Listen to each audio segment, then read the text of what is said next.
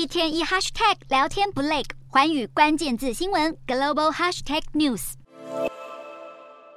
警方牵着惊慌的孩童逃离枪击案现场，幸运脱逃的学生和家人相拥而泣，因为他们差一点就再也见不到面。这起美国最新一次的重大枪击事件发生在田纳西州纳许维尔一座私立基督教小学。当地时间二十七日，一名二十八岁跨性别者全副武装擅闯校园，枪杀三名九岁儿童和三名职员。警方初步调查指出，枪手可能是这所学校的校友，他携带至少两把 AK 四七半自动步枪和一把手枪，穿越校区连续。开枪，而警方接获通报后，在十五分钟内抵达现场。最后，枪手和警方经历一番对峙后，遭击毙身亡。警方初判认为，这并不是随机攻击事件，而是凶手事先精心策划的。事发后数小时，美国总统拜登马上在一场演说中谈到本次枪击案，严厉谴责凶手犯案手法残忍，并呼吁国会尽快通过枪械管制法案。根据资料统计，美国今年以来已经接获八十九起校园内使用枪支的通报。去年全美一共发生三百零三起校园枪击案，是自一九零七年有记录以来频率最高的一年。近几年来，越来越多孩童与学生不幸命丧枪口下，广泛的枪支滥射事件已经成了美国社会最重大挑战。